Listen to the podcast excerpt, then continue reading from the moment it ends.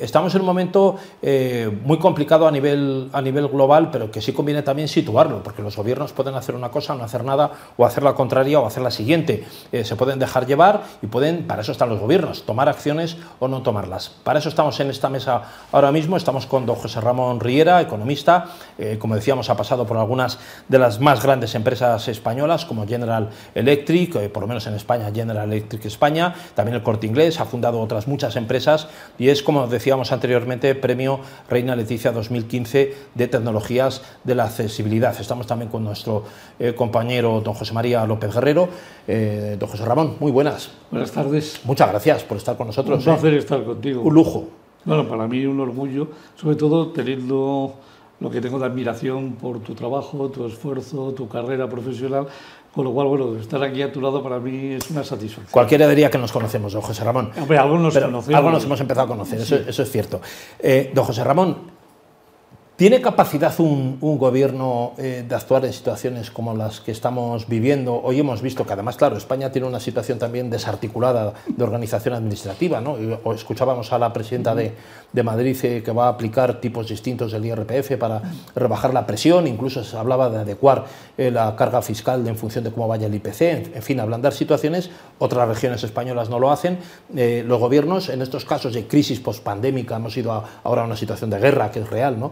Estamos encuadrados en la OTAN, tenemos que entender que estamos en, estamos en, en, guerra, estamos en guerra, y esa es una situación real, y yo no sé si es claro que estamos en una, en una economía de guerra o se podrían hacer otras cosas.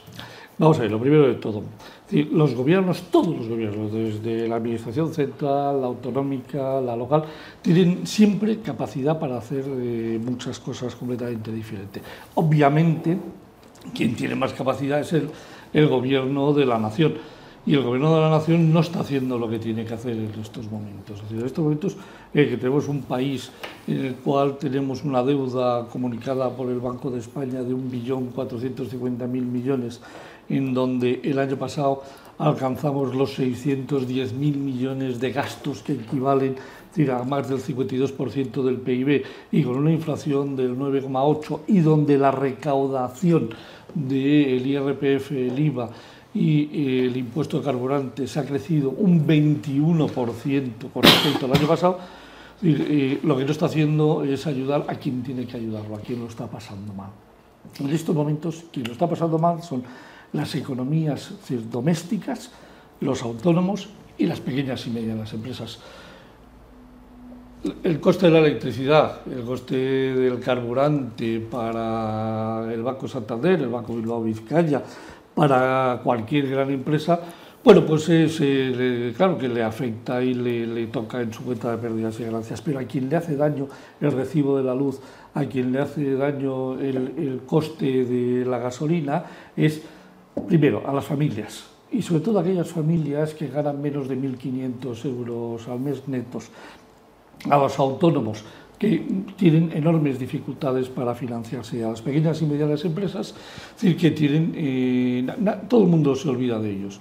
El gobierno ha recibido, ha recibido físicamente 19.000 millones de euros de Europa de los fondos Next Generation y en lugar de eso ponerlo a disposición de las medianas y pequeñas empresas, solo ha trasladado 6.000 millones al mercado ¿Y quién los tiene? El 0,9% de las empresas de este país.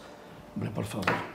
yo creo que es el momento en que el gobierno tiene que pensar, y más llamándose socialista, llamándose, gobernando con un eh, área comunista, debería de pensar en lo que ellos llaman los pobres. Y bueno, pues es lo último de lo que se olvidan. Las familias de 1.500 euros de menos de ingresos en estos momentos están teniendo dificultades, dificultades para llegar a final de mes. Ojo, y todavía el Banco Central Europeo no ha subido los tipos de interés, que los va a subir dentro de nada. Claro, porque y el Euribor, y la Reserva Federal ha sido medio punto. El Banco Central Europeo tendrá que subir un cuartillo antes de que acabe el año. Vamos, el Banco Central Europeo ha subido 0,25 primero, 0,50 el mes pasado.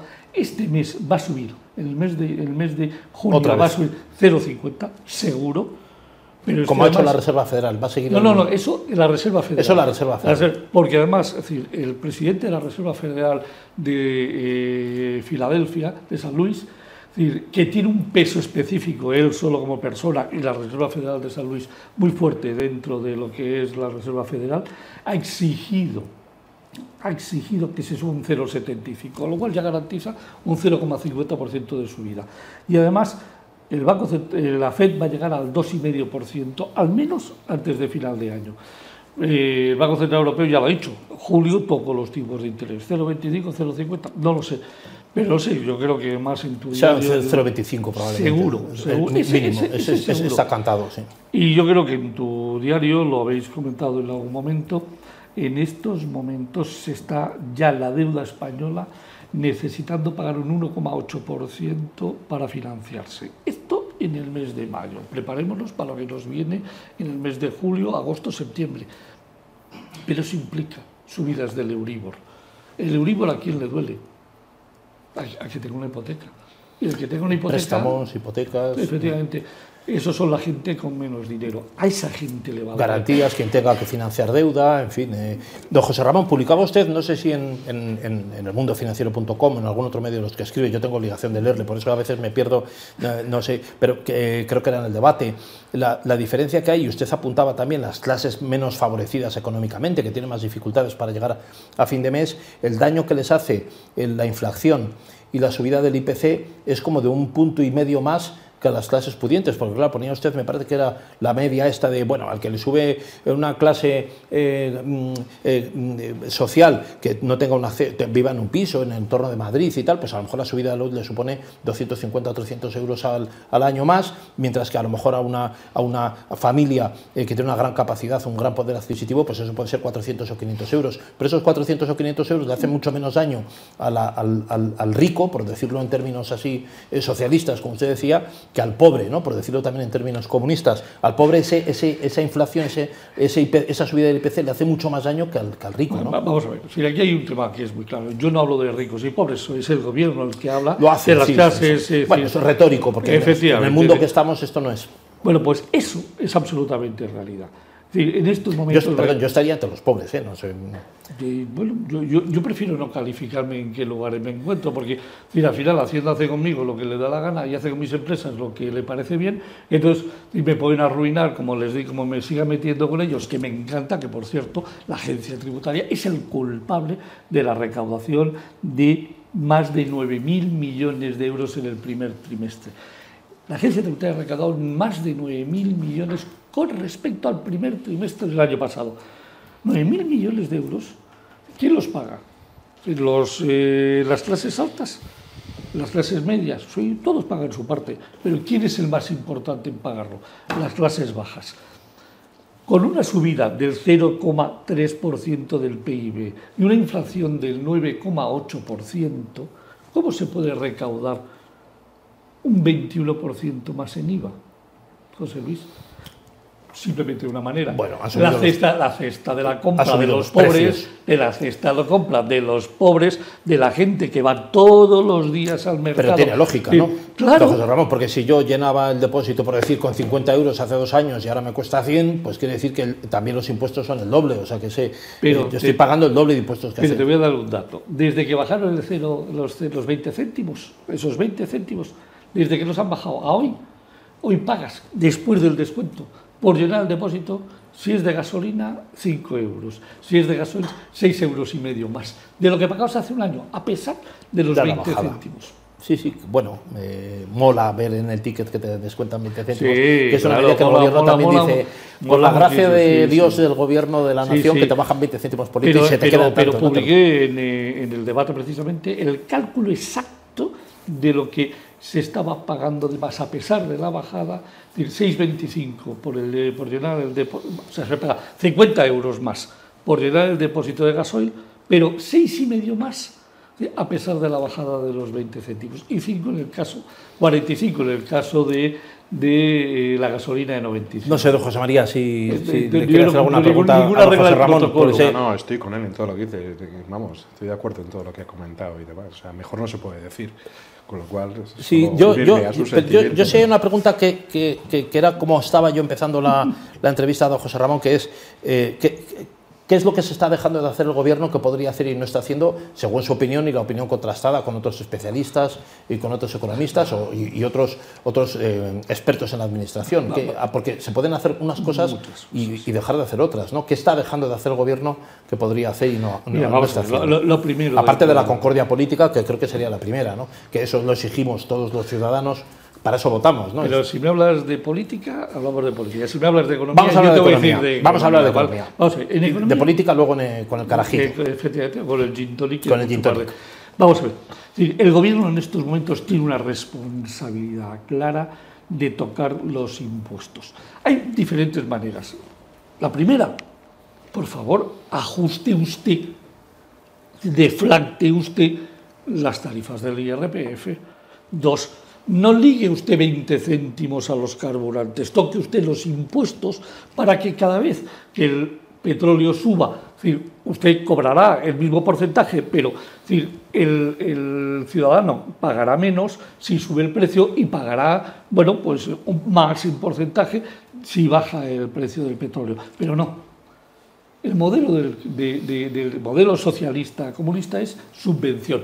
Yo a usted le voy a dar 20 céntimos. En lugar de tocar un 20% de los impuestos o un 30% de los impuestos, porque ha crecido la recaudación del IRPF 2.500 millones de euros más en el primer trimestre. Sencillamente porque no se ha deflactado el IRPF, porque no les ha dado la gana. porque se ha recaudado casi 5.000 millones más de IVA? Porque no les ha dado la gana tocar el IVA. Este es el momento de tocar los impuestos. Pero claro, para tocar los impuestos hay que tocar los gastos. Y claro, eso es lo que le duele a un gobierno socialista. Aquí lo importante es gastar, no importa en lo que se gasta. Lo importante es, no, gastamos. Yo les he escuchado, y no me canso de repetirlo, no me canso de repetirlo, de que ellos hablan de que ahora no pueden reducir los impuestos porque van a tocar la sanidad y porque van a tocar eh, eh, la educación.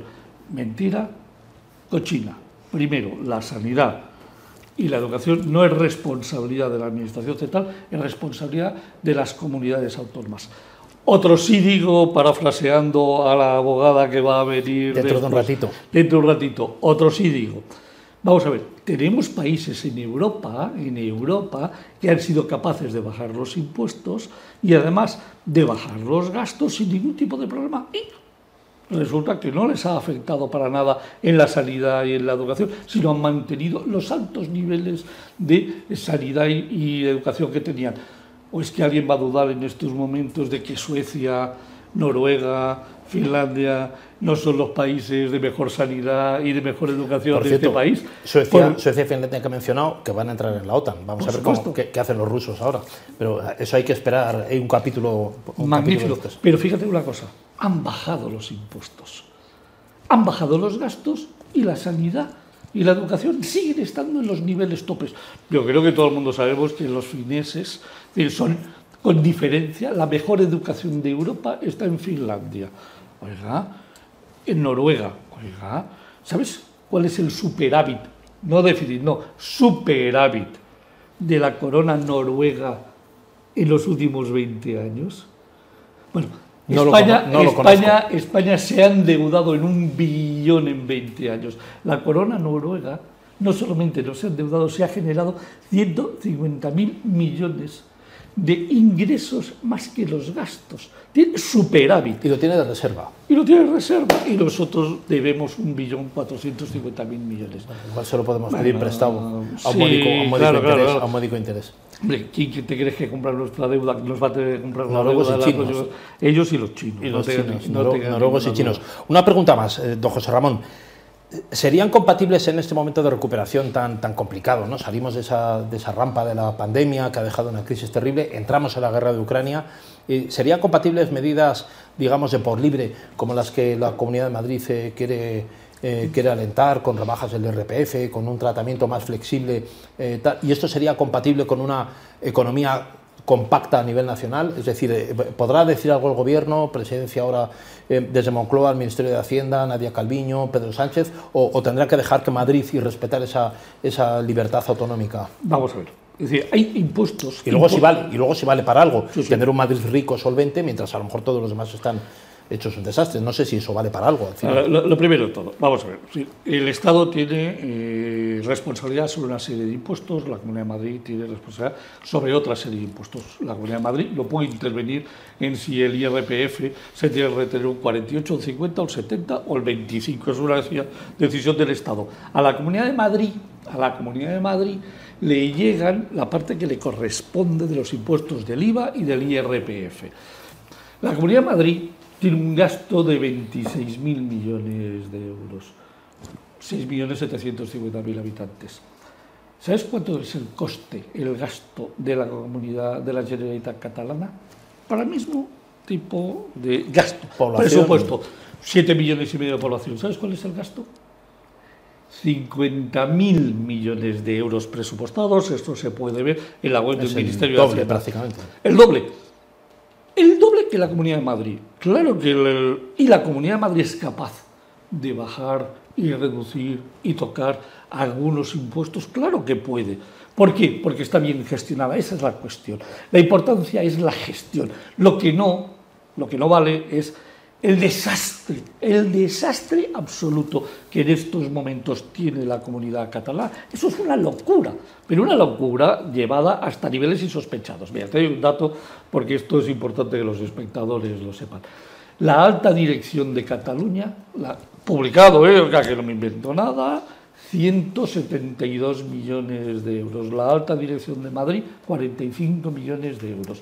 ¿Cómo es posible que la alta dirección de Madrid cueste 45 millones y la catalana 172 millones?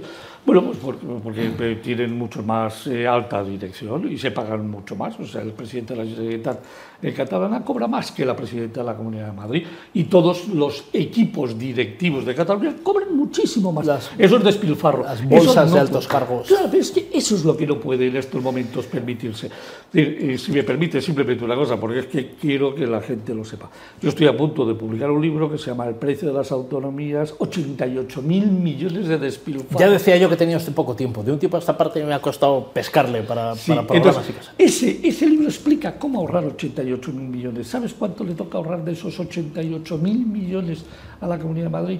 Mil millones. Es decir, nada. O sea, el chocolate del loro comparado con lo que tiene que reducir el País Vasco lo que tiene que reducir Cataluña, la Generalitat Valenciana y otras muchas de las comunidades mal gestionadas. En este país se puede mejorar la gestión. Todo. el Instituto de Estudios Económicos de la COE dice que por mejoras de, eficacia y eficiencia se pueden bajar 60.000 millones. Yo digo que se pueden bajar 80.000 millones en las comunidades, 150.000 millones entre las dos medidas. Con 150.000 millones, José Luis, dime el dinero que tenemos en este país para invertir no solo, no solo en sanidad y no solo en educación, en I de más I, en infraestructuras y sobre todo en crear puestos de trabajo para la gente joven. Podemos bajar los impuestos, podemos reducir la deuda, mi cantidad de dinero, cosas. además, faltaría días. Bueno, lo, que, lo, que, sobran es políticos para gastarlo, eso seguramente sí. Eso es una de las grandes verdades. Don José Ramón, pues eh, muchísimas gracias, eh, don José Ramón Riera, economista, buen amigo de esta casa. Eh, nos hace falta más tiempo para leer sus libros, para leer sus artículos y para verle más. O sea, que tiene que salir usted más de casa y dejar de, escribir, dejar de escribir y estudiar tanto. Cuando tú perdóname, yo me levanto a las 4 de la mañana. Siempre nos ilustra muchísimo y luego nos queda tiempo para hacer alguna cosa más. Muchas gracias, don José Ramón.